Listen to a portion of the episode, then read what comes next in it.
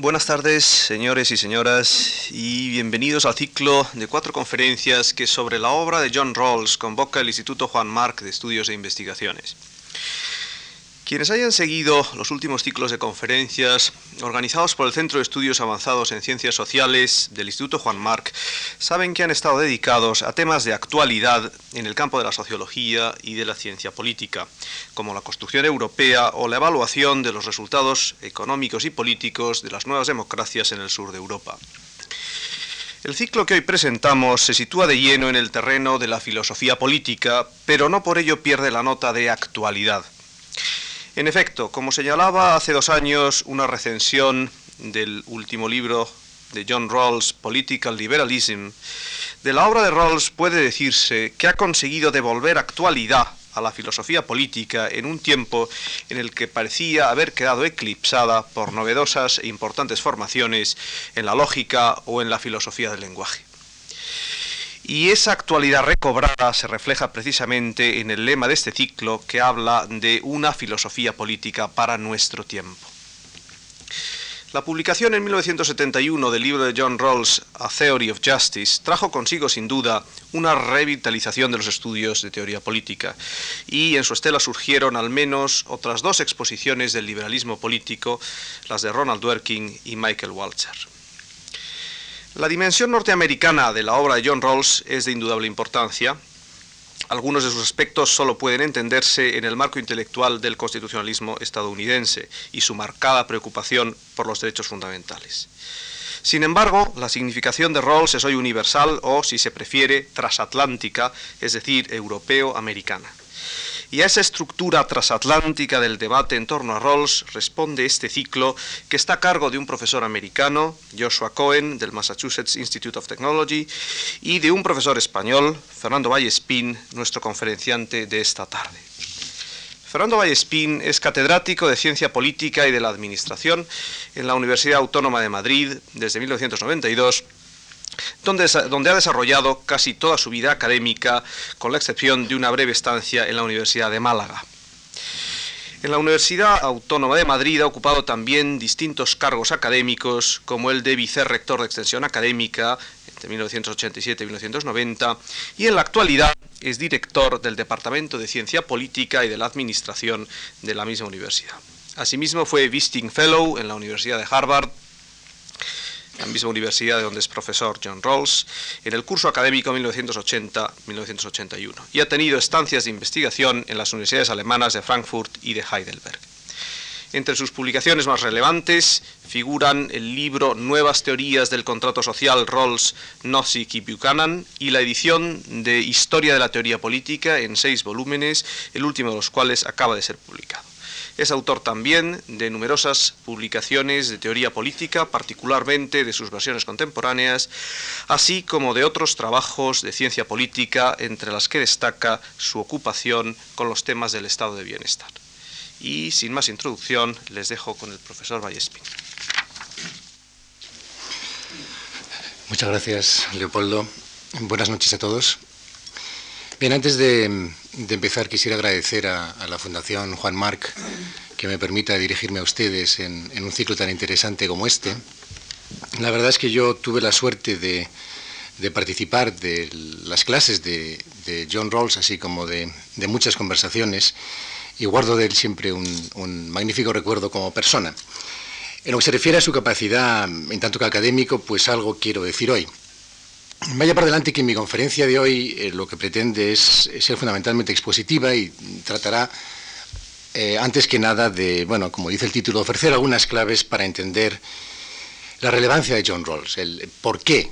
mm, John Rawls es eh, el personaje, mm, diríamos, uno de los personajes fundamentales ahora mismo dentro del ámbito del pensamiento y sobre todo dentro de la filosofía moral y política. El próximo día ya intentaré entrar en un tipo de discusión más crítica, entonces lo que trataré de hacer es poner en relación la obra de la última obra de John Rawls, en concreto el libro Political Liberalism, con el último libro también de Jürgen Habermas, que aborda temas similares, que es Faktizität und Geltung, o facticidad y, validez. Bueno, pero vayamos a intentar comprender algunas de las, de las claves que nos permiten entender la relevancia de John Rawls. A comienzos de este año, eh, John Rawls aparecía en una lista publicada por el semanario francés Le Nouvel Observateur, una lista que recogía las 50 personas supuestamente más influyentes del mundo. Entre todos los personajes allí presentes, únicamente había dos teóricos políticos, John Rawls y Robert Nozick. El primero figuraba como representante de la filosofía política socialdemocrática y el segundo como teórico del liberalismo neoconservador. O sea, como se ve, las dos únicas opciones ideológicas que aún parecen viables en, nuestros días. Lo que la revista no mencionaba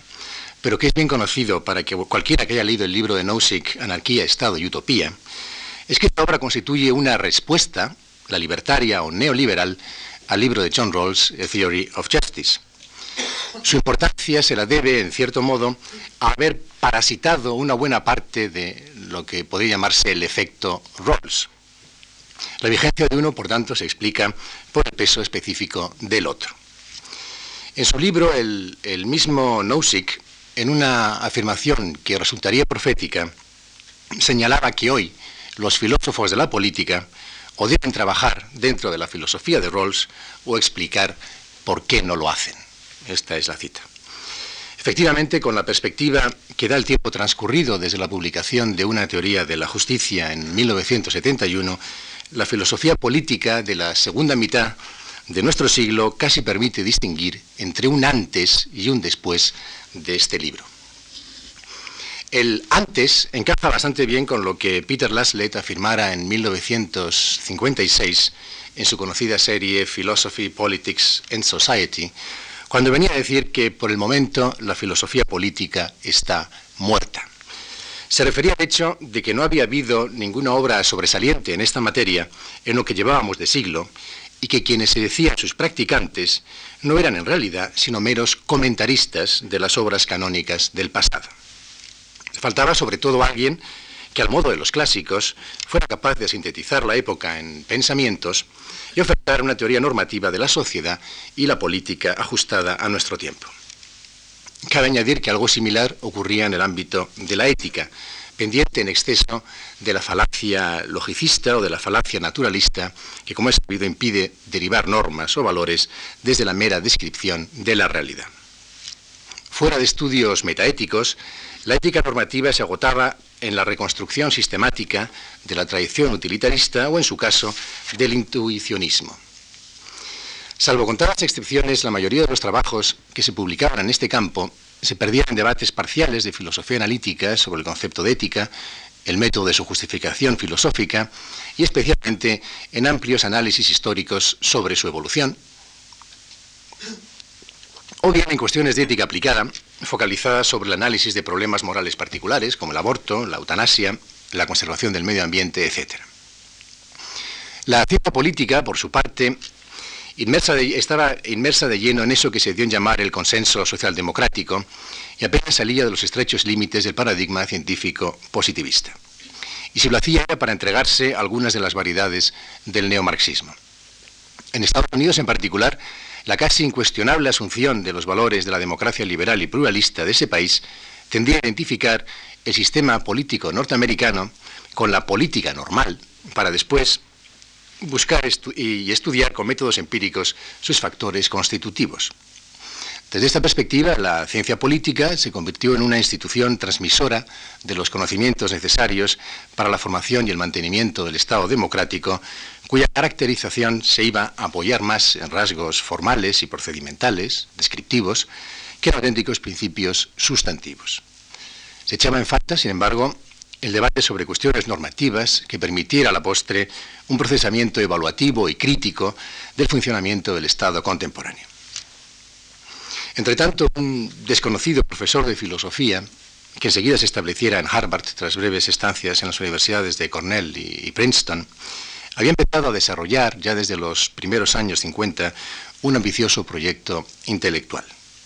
Un proyecto apenas conocido entonces, salvo para algunos, eh, algunos, pocos especialistas en la materia, y que bien puede bautizarse con el título del artículo que publicara en 1958, Justice as Fairness. Esta empresa consistía en intentar buscar uno o varios principios que permitieran mediar entre los distintos intereses en liza. Un criterio de decisión, en definitiva, que supiera arbitrar desde una instancia neutra entre pretensiones enfrentadas que compiten entre sí por ver satisfechas sus aspiraciones. Ya desde sus primeras publicaciones, Rawls se comenzaba a mover, pues, por los sinuosos vericuetos de la teoría de la justicia. Lo hacía con el instrumental que le ofrecía la filosofía analítica y teniendo siempre enfrente a la tradición del utilitarismo, hegemónica entonces en todo el mundo anglosajón. En un lento pero implacable proceso que no tiene parangón en nuestros días, fue introduciendo elementos nuevos, más propios de la teoría económica o la teoría social, por ejemplo, o rehaciendo algunos ya conocidos, hasta fraguar ese magnífico edificio conceptual que es su teoría de la justicia. Desde esta perspectiva, y esta será nuestra tesis central, el mayor mérito de Rawls, aquello que lo ha convertido en un clásico contemporáneo, no solo reside en la justificación de una determinada concepción de la justicia, sin duda la mejor argumentada de cuantas nos encontramos en la actualidad, ni en haber sacado de su letargo a la filosofía política y moral normativa, algo que se hacía ya imprescindible tras las muestras de crisis del sistema de valores norteamericano provocadas por los movimientos civiles, la guerra de Vietnam o el caso Watergate. Ni siquiera por su defensa de la necesaria compatibilización entre los derechos individuales y políticos de la tradición liberal y las exigencias de la justicia social, cuestión que la propia tradición socialdemocrática nunca supo argumentar a tal nivel de abstracción. Siendo esto sin duda algunos de los grandes logros de la obra rawlsiana, lo que de verdad la sitúa en el centro de la discusión contemporánea es la particular manipulación a la que somete al lenguaje y a los conceptos tradicionales desde los que se venía reflexionando sobre estos temas. La gran virtud de la obra rawlsiana reside, en suma, en haber sabido rehacer el complejo puzzle de la filosofía moral y política en torno a una limitada serie de conceptos básicos entrelazados de manera extraordinariamente original y eficaz. A ello habría que unir también el marcado carácter interdisciplinar de su propuesta. Consiguió ofrecer un mapa en el que se pueden reconocer las inquietudes teóricas de filósofos morales, juristas, politólogos y economistas, que gracias a él encontraron así un foro de discusión común. Todo el debate posterior sobre los temas que se abordan en su obra puede interpretarse en consecuencia tanto como un intento por levantar las piezas de ese puzzle y reubicarlas en otro lugar, como en cuestionar los contornos básicos del mismo. En todo caso, el marco de referencia permanece. La disciplina y economía conceptual de lo que cabría definir como su gramática moral constituye ya el trasfondo de cualquier argumentación sobre cuestiones tales como el problema de la legitimidad del Estado, los criterios de justicia distributiva, la personalidad moral, el fundamento de los derechos humanos, la difícil relación y delimitación entre, igualdad, entre, perdón, entre individualidad y comunidad, la desobediencia civil, etc. La cesura que introduce una teoría de la justicia en todos estos temas permite hablar así de una fase post-rolsiana, en la que se cruzan los conflictos entre utilitarismo y contractualismo, o utilitarismo versus teoría de la justicia, eh, liberalismo y libertarianismo, o liberalismo igualitarista versus neoliberalismo, liberalismo y comunitarismo, que tiene dos vertientes, tanto la vertiente de universalismo versus particularismo o contextualismo, como de individualismo versus comunidad. Pero también otros como el de liberalismo y feminismo, o el más general de todos, el de modernidad o filosofía de la ilustración y posmodernidad. Como es obvio, no podemos entrar a evaluar el posicionamiento de Rawls o de sus críticos en cada uno de estos frentes. Lo que aquí nos interesa es desvelar esta original organización de su teoría, la forma en la que encara la solución de problemas para darles un tratamiento nuevo mediante la reconstrucción o recomposición de métodos que estaban ya en el acervo filosófico e intelectual general de nuestro tiempo. Ver en definitiva, e insisto, cómo manipula el lenguaje o los lenguajes paradigmáticos disponibles. A estos efectos nos vamos a restringir hoy fundamentalmente a la teoría de la justicia, como dije en un principio, y algunos de los artículos aparecidos con, posterioridad al libro. La última elaboración de su teoría, que se contiene en Political Liberalism, la abordaremos fundamentalmente el, próximo jueves. Bueno, la teoría de Rawls, como todas las grandes teorías, puede comprenderse como un intento por conseguir que los instrumentos teóricos de una determinada época alcancen un mayor nivel de abstracción y una mayor capacidad y eficacia argumentativa. La visión de las grandes teorías como formas de acción que extienden, revisan, llevan hasta sus límites o, en su caso, trascienden los recursos teóricos presentes en un tiempo dado, es algo que ha sido resaltado por la Escuela de Cambridge, ocupada sobre todo en el estudio de la historia intelectual. Autores como Quentin Skinner y John Pocock miden la relevancia de los grandes autores del pasado, los así llamados clásicos, precisamente por su capacidad para manipular con éxito las convenciones teóricas y sus lenguajes con el fin de lograr determinados objetivos e intenciones. En la línea de Thomas Kuhn, contemplan la acción de las distintas teorías como inmersas en paradigmas que, por así decir, encierran las teorías dentro de moldes que determinan su capacidad para expresar la realidad. En POC, por ejemplo, la historia del pensamiento devendría en una historia de los discursos que, convenientemente analizados, nos permitirían obtener el auténtico significado de las obras individuales, así como la trayectoria de los conceptos más amplios. O, lo que es lo mismo, que el pensamiento se ve siempre sujeto a condicionamientos cognitivos, históricos, sociales y normativos que constituyen una especie de estructura de significados, una long, en el sentido que Saussure da este término. Esta visión de la realidad intelectual como sometida a paradigmas propone el supuesto de nuestro radical situacionismo dentro de constreñimientos que nos inducen a ver, actuar, hablar o pensar de una determinada manera. Siguiendo convenciones que ejercen su autoridad o que distribuyen autoridad a partir de criterios preestablecidos. Desde luego, no siempre hay un único paradigma, sino que muchas veces unos conviven con otros, aunque en casi todas las épocas suele haber un paradigma dominante relativamente estable. Así, por ejemplo, el pensamiento político occidental ha venido predominando durante siglos un paradigma legalocéntrico en el que la teoría se ampara fundamentalmente en el lenguaje del derecho, aunque éste pueda en ocasiones entrelazarse a otros lenguajes parciales, como el de la teología.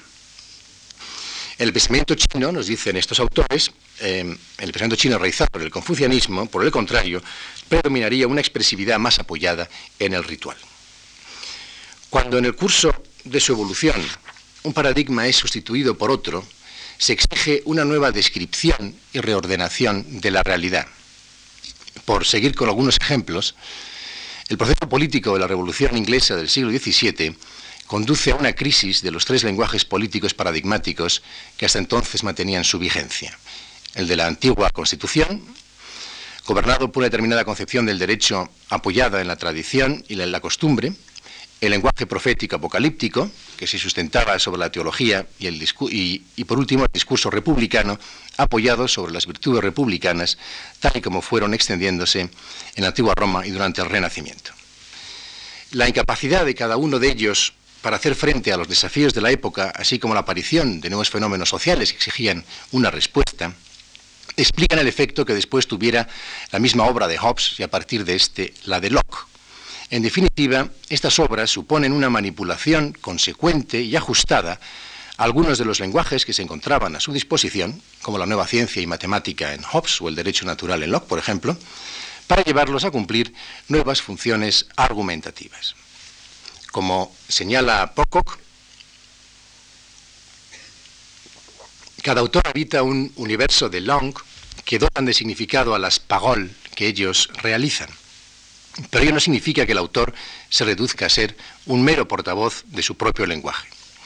Sobre todo cuando nos enfrentamos a la obra de los que vienen conceptualizándose como clásicos. Así nos dice Pocock, y le cito, cuanto más complejo, incluso cuanto más contradictorio es el contexto lingüístico en el que están situados, tanto más ricos y ambivalentes serán los actos del habla que sea capaz de realizar, y tanto mayor será la posibilidad de que estos actos actúen sobre el mismo contexto e introduzcan cambios y transformaciones en él. Hay que imaginar una interacción mutua y permanente entre el autor, actor y el contexto o las convenciones lingüísticas.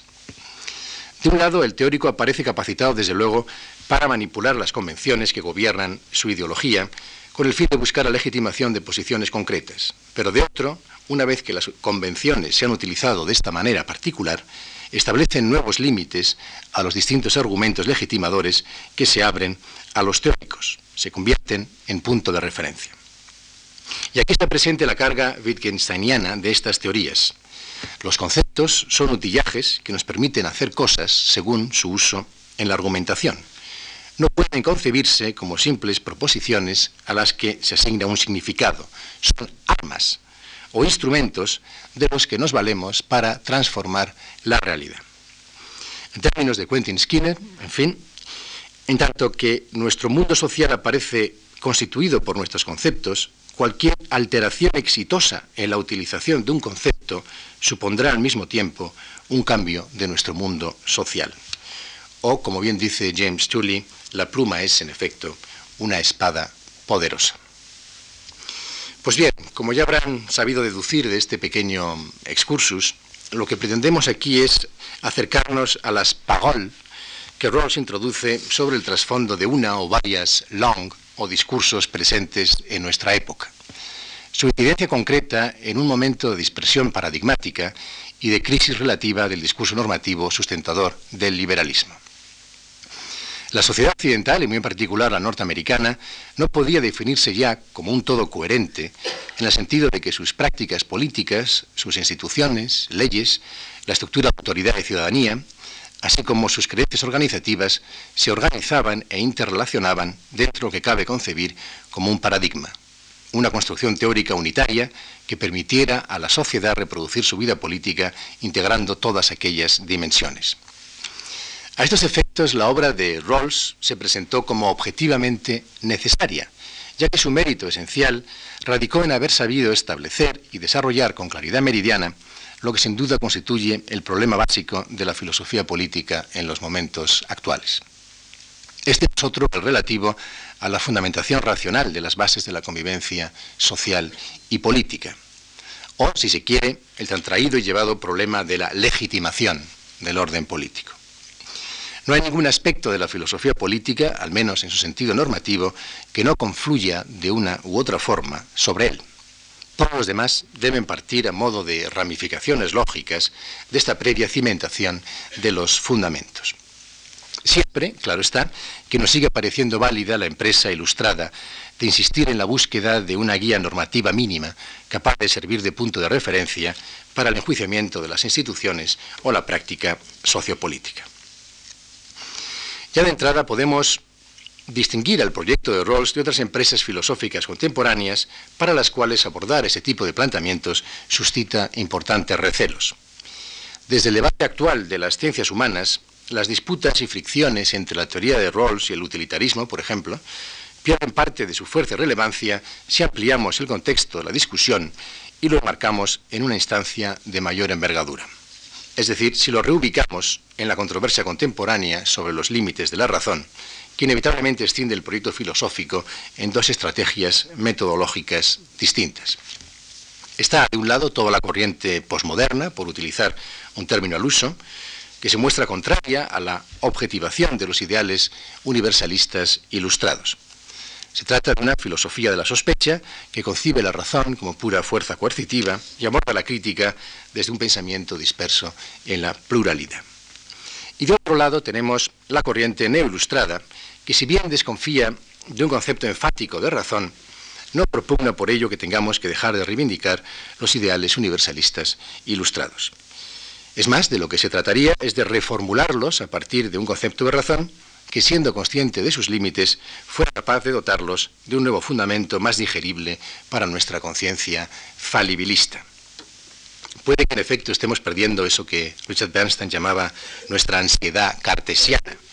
pero esto no parece implicar necesariamente, al menos para autores como Rawls y Habermas, que el precio que tengamos que pagar por ello sea el escepticismo moral. Como se ve, el problema al que aquí estamos haciendo referencia gira alrededor de la clásica cuestión de la filosofía moral y política.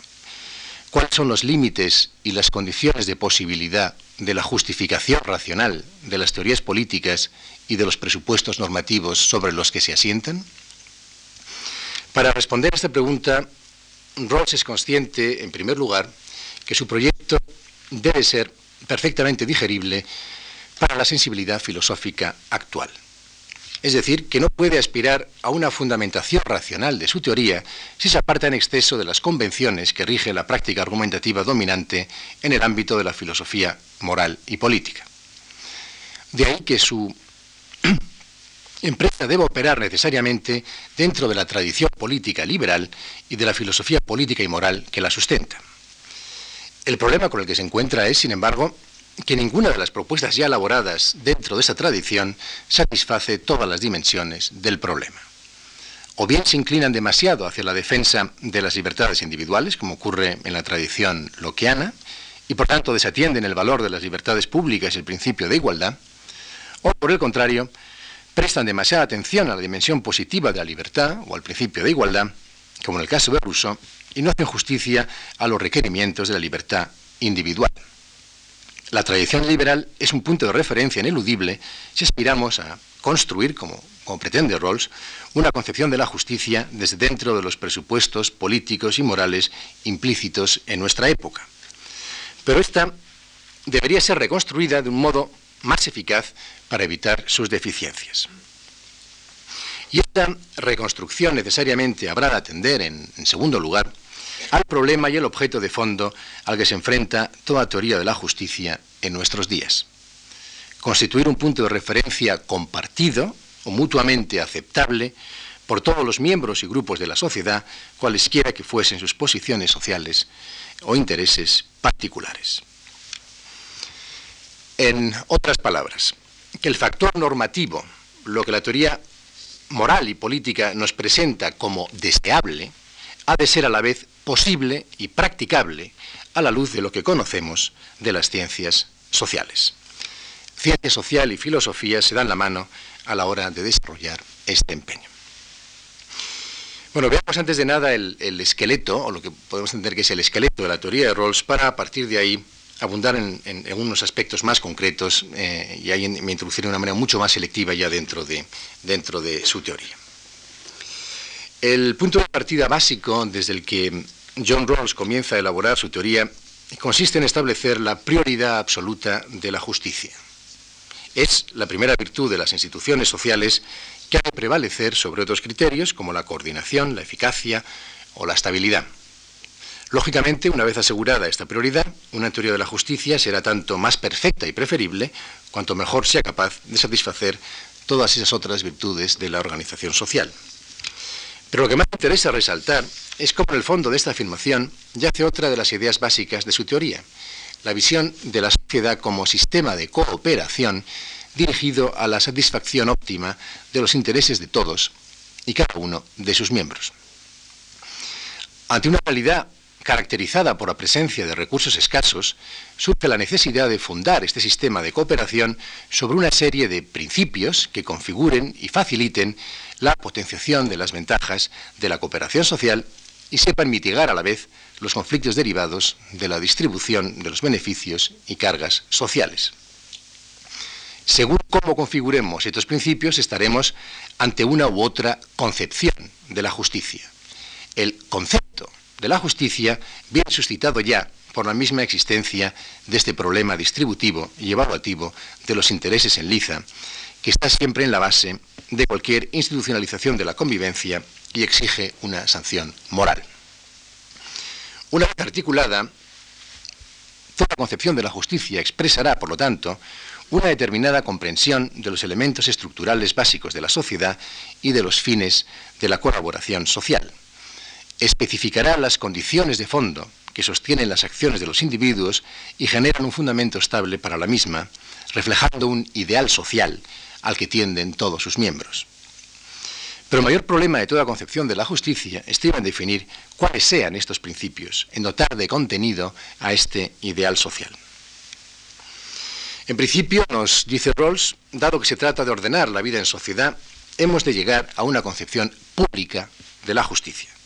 Esto es, una concepción que pueda ser reconocida como mutuamente aceptable por todos sus miembros, cualesquiera que sean sus posiciones sociales e intereses particulares.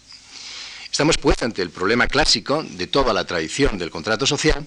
que podríamos esquematizar a partir de la siguiente pregunta. ¿Cómo llegar a un acuerdo unánime sobre los principios que han de organizar y encauzar el desacuerdo, en su sentido general de conflicto de intereses. En términos de Rawls, el problema fundamental de una teoría de la justicia reside así en la necesidad de buscar los principios más adecuados para realizar la libertad y la igualdad una vez que la sociedad es concebida como un sistema de cooperación entre personas libres e iguales. Y como se encarga de subrayar en algunos de sus trabajos de los años 80, se trata de una teoría de la justicia política, no metafísica. Es decir, la pretensión de la teoría es práctica y no metafísica o epistemológica. No se busca aplicar al orden político ninguna teoría moral general y comprensiva, sino una teoría moral que sea congruente con una comprensión de nosotros mismos y de nuestras aspiraciones y nos permite determinar que dadas, y le cito, nuestra historia y las tradiciones arraigadas en nuestra vida pública, es la doctrina más razonable para nosotros. Fin de la cita. No en vano se trata de una teoría diseñada para un tipo de objeto específico, la estructura básica de la sociedad, las instituciones sociales, políticas y económicas de una democracia constitucional moderna. A partir de aquí, la argumentación de Rawls, dirigida a demostrar por qué desde estos supuestos acabaríamos aceptando sus principios de la justicia, sigue dos pasos, o si se quiere, dos estrategias metodológicas distintas. Una busca afianzar la idea de que tales principios serían elegidos unánimemente desde una situación heurística o posición original u originaria, sujeta a determinados condicionamientos formales. Es su teoría del contrato, propiamente dicha, guiada por un criterio de racionalidad puramente procedimental. Serán válidos aquellos principios que resultasen elegidos dentro de las condiciones formales que caracterizan esa situación inicial. Y la otra estrategia está destinada a justificar a su vez los condicionamientos y demás circunstancias procedimentales que se dan en la posición original y conducen de modo casi inexorable a la elección de tales principios. Para ello recurre a una prueba particular que consiste en esencia en cotejar los distintos elementos de la posición original o los principios emanados de ella con nuestras ideas o representaciones de lo que común e intuitivamente entendemos por justicia. El intentar demostrar cómo su teoría de la justicia como equidad y los presupuestos básicos sobre los que se asienta es en realidad aquella concepción que de modo implícito o latente compartimos. Llegados a este punto, conviene proseguir la argumentación de un modo más selectivo para ver en detalle cuáles son las, algunas de las decisiones fundamentales que, Rawls se ve obligado a tomar. El primer aspecto que conviene tener en cuenta deriva directamente del objeto, de, perdón, deriva directamente del objetivo buscado, elaborar una concepción política de la justicia capaz de integrar las distintas concepciones del bien y por tanto las diferentes concepciones sobre la vida buena. Este es el rasgo de la teoría, de su teoría que Rawls ha esforzado por subrayar en sus últimos escritos y sobre el que abundaremos el próximo día. Para llevar a cabo tal pretensión, se le ofrecen a Rawls dos opciones. La kantiana, que aspira a una justificación formal de determinados principios a partir de una distinción nítida entre principios de la justicia y concepciones del bien, y que subordina estos a aquellos, y otra que venía siendo la clásica del utilitarismo, que extrae los principios de la justicia a partir de un criterio teleológico de maximización de las distintas concepciones del bien, o en la línea aristotélica, que busca imponer una determinada concepción de la vida buena o la virtud. Para esta última, de lo que se trata en definitiva, es de buscar una justificación del Estado no a partir de su neutralidad respecto de distintas concepciones del bien, sino por el contrario, desde la afirmación de una concepción particular de la vida buena como la única digna de ser protegida e impulsada por los poderes públicos. Dado el pluralismo que caracteriza las concepciones del bien presentes en nuestra época, así como la dificultad para pronunciarnos racionalmente sobre cuál de las distintas teorías o visiones del mundo merecen imponerse como las auténticamente válidas, Roth no cree que pueda alcanzarse una estabilidad social mínima sosteniendo una concepción pública de la justicia a partir de cualesquiera de ellas. El ideal de una teoría de la justicia habría de residir más bien en aquella teoría que fuera capaz de generar el apoyo desde cualesquiera de estas diferentes concepciones del bien o dimensiones éticas. Esta es la idea que sustenta su concepción del consenso superpuesto, el overlapping consensus, que veremos con más detalle el próximo día. Rawls está así más cercano a los presupuestos kantianos que a los utilitaristas o los comunitarios que tratan de deducir los principios de la justicia de una Sittlichkeit o eticidad preexistente. En otros términos, que una concepción de la justicia que quiera ser fiel a su dimensión pública habrá de establecer la prioridad de lo justo sobre el bien. Segundo punto. Una teoría de la justicia no solo debe velar por las virtudes de la estabilidad social o el consenso entre concepciones del bien enfrentadas, sino que debe satisfacer la dimensión moral de la persona. Y los requerimientos de la moral en la reinterpretación que de su versión kantiana nos hace Rawls nos presentan a las personas como libres e iguales a la vez, como capaces de actuar tanto racional como razonablemente y por tanto como capaces de tomar parte en una cooperación social entre personas así consideradas. Esta distinción entre lo racional y lo razonable es desde luego clásica en toda la filosofía moral y aparece normalmente definida por el contraste entre lo bueno y lo justo. Por racional se entiende aquella acción dirigida a la satisfacción de los deseos o los fines de un agente lo que en la terminología weberiana equivaldría a la razón instrumental o teleológica. Los intereses o los fines de los otros entran en consideración únicamente como factores que pueden afectar a la promoción de mi propio interés, de lo que es bueno para mí, y me obligan a adoptar determinadas estrategias para poder realizarlo más efectivamente. Por razonable se entiende, por el contrario, el reconocimiento de los fines propios a la luz de los fines moralmente justificados de los otros. Incluye consideraciones sobre un determinado tipo de fines morales. Supone que la gente está dispuesto a gobernar sus acciones por un principio de equidad desde el que él y los demás puedan razonar en común. Se corresponde, pues, con el sentido de la justicia, que se conjuga con el otro poder de la personalidad moral, la capacidad para formar, revisar y ejercer racionalmente una concepción del bien. La relación entre ellos, los dos poderes, entre la idea de racional y razonable, es una relación de igualdad, aunque solo en el sentido de que ambos son igualmente necesarios a la personalidad. De alguna manera, lo razonable requiere y presupone, pero subordina a la vez a lo racional. El primero equivaldría al aspecto legislativo de la personalidad, mientras que el segundo sería su aspecto o su poder ejecutivo. Bien, bajo esta prioridad de lo justo sobre el bien y adecuadamente combinados, estos dos poderes van a construir los principios de la justicia. Lo razonable operando como el marco de restricciones formales que caracterizan y configuran la posición original, y lo racional, la búsqueda instrumental del propio interés, como la principal motivación presente a la hora de elegir los principios de la justicia ya dentro de tal, ya dentro de tal situación heurística. A este método Rawls lo califica como constructivismo kantiano, ya que en síntesis consiste en especificar una determinada concepción de la persona, la que acabamos de presentar, e intentar derivar de ella los principios de la justicia a través de un proceso de construcción. El elemento mediador entre tal concepción de la persona y los principios de la justicia es la posición original o situación inicial de igualdad, perdón, de libertad e igualdad, donde se van a elegir los principios que han de regular la concepción de la justicia de lo que Rawls llama una sociedad bien ordenada, que viene a equivaler a un tipo ideal de sociedad justa cuyos rasgos más importantes se derivan de la necesaria extensión del concepto de la personalidad moral al ámbito social. Obsérvese cómo a través de estas distinciones Rawls consigue resolver muchos de los problemas que venían atenazando a las teorías de la justicia tradicionales. Así, en primer término, el partir de una situación hipotética, como es la situación original, le permite, de un lado, entender la decisión a favor de determinados principios de la justicia como el producto de una decisión colectiva, pero una decisión colectiva que en la línea de la tradición liberal se asienta sobre el consentimiento individual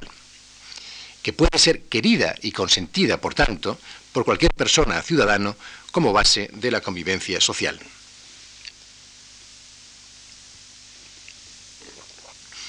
De este modo supera las limitaciones del sujeto trascendental kantiano, que al preguntarse cómo actuar y aplicar cualquier máxima moral, por mucho que trate de dirigirse en un legislador de un reino de fines, no puede evitar, en definitiva, suscitar la cuestión como agente individual. Rawls lo reinterpreta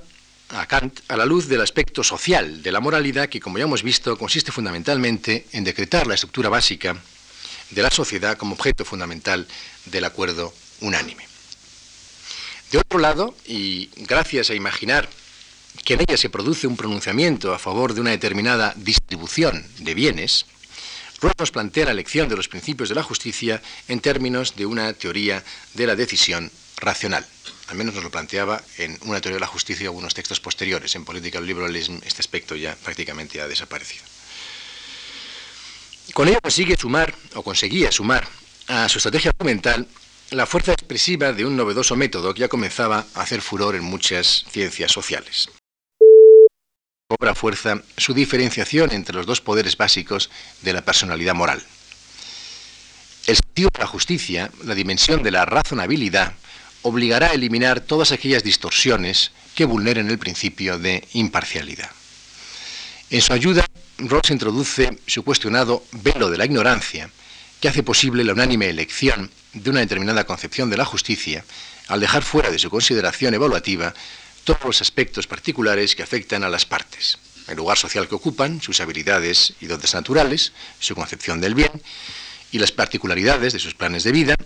los distintos aspectos de su psicología, etc. Esto sitúa a las partes en la posición original ante un típico supuesto de decisión bajo incertidumbre que favorece la adopción de la regla maximin, la maximización del mínimo, o si se quiere, la minimización del perjuicio derivado de encontrarse en la situación más desfavorable. Se traduce en la preferencia por una distribución de los bienes primarios que de hecho toma como punto de referencia el interés de los menos aventajados, ante el temor por parte de los participantes de que una vez levantado el velo se pudieran encontrar dentro de ese grupo. De esta manera se opta por un principio general conservador, diríamos, de distribución igualitaria,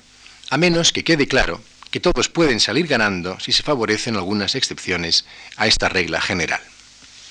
En ese sentido, Rawls considera absolutamente incompatible con sus premisas toda posibilidad de bargaining o de regateo con bienes tales como la libertad o la igualdad de oportunidades, dado que su utilidad marginal es infinita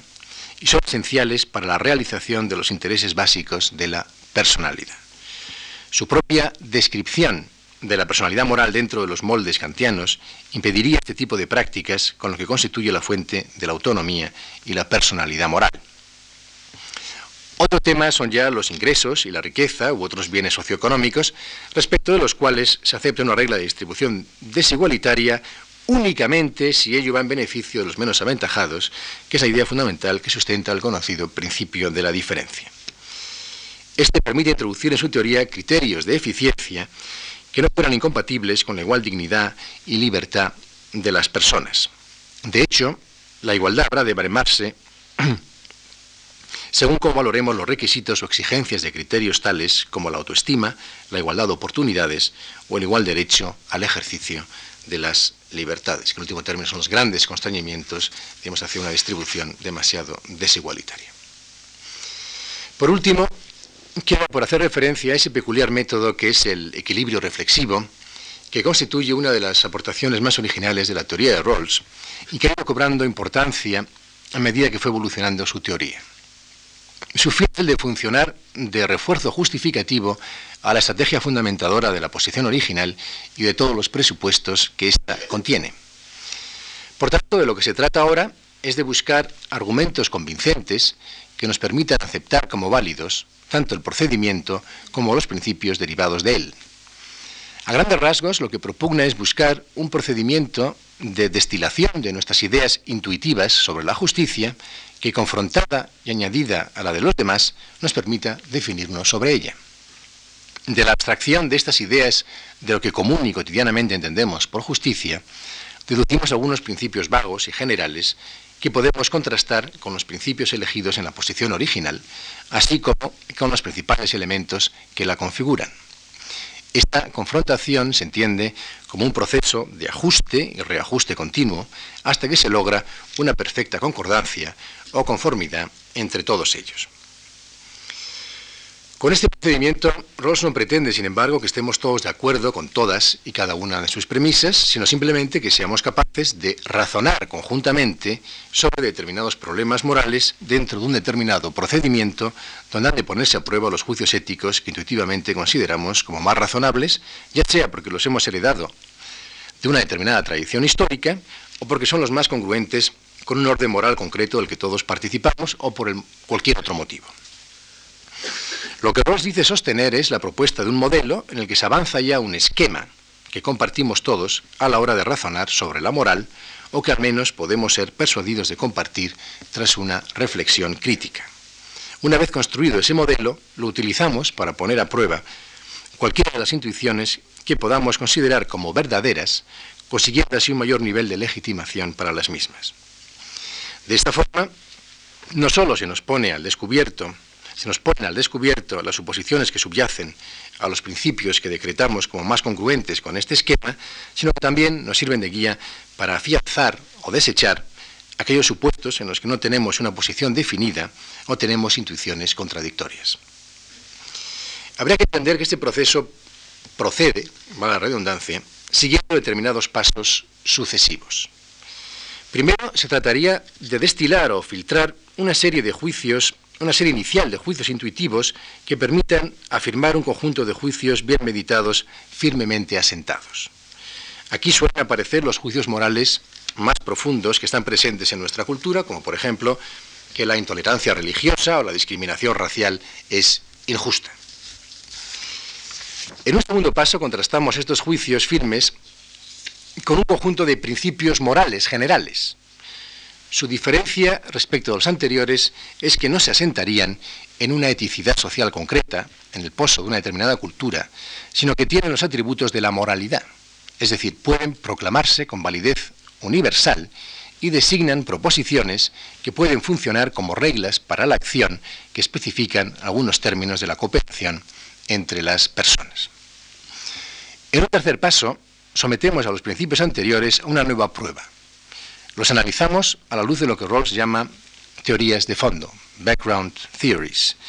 que serían algo así como ideales morales que son capaces de incorporar y organizar amplios conjuntos de pretensiones y fines. Si los principios morales suponen una concentración sobre una única proposición formulada en forma de ley, las teorías de fondo equivalen a aportar razones derivadas de una red de ideales que está interconectada de distintas maneras. La noción de la posición original, el ideal de la sociedad bien ordenada o el ideal de persona kantiano serían ejemplo de estas eh, background theories. El cuarto y último paso consistiría en repetir este proceso de mutuo ajuste y selección, yendo y viniendo entre los distintos pasos y elementos hasta que se consigue alcanzar la coherencia entre todas las pretensiones. Así habría que entender, pues, cómo funciona el equilibrio reflexivo. Como pueden observar, y, con esto concluyo, la teoría de Rawls ofrece en efecto una auténtica gramática moral que gracias a su conexión a otros elementos extraídos de las ciencias sociales, la permite funcionar como una verdadera reserva conceptual. Como dijéramos en un principio, su mayor mérito quizás resida en la reorganización que emprende de nuestra herencia filosófico, moral y política, que nos ha permitido contemplar también nuestra tradición política desde una nueva luz ha disciplinado asimismo nuestras reflexiones ofreciéndonos un nuevo vocabulario y una original presentación argumentativa, y es directamente responsable de la actual revitalización de la teoría política normativa. Independientemente de que no esté a salvo de críticas, lo que para mí es lo más relevante de esa teoría es que tan tan formidable esfuerzo intelectual confluye al final en una inteligente defensa de la libertad, los derechos individuales y la vida democrática, que se conjugan con el mayor apoyo a la igualdad que cabe encontrar en cualquier otra teoría liberal. No sé si será al final la filosofía política para nuestro tiempo, como reza el título de estas conferencias. De lo que no me cabe ninguna duda es que cualquier otra teoría que le dispute este título deberá, como bien anunciaba Nozick, batirse con ella en su propio terreno. Muchas gracias.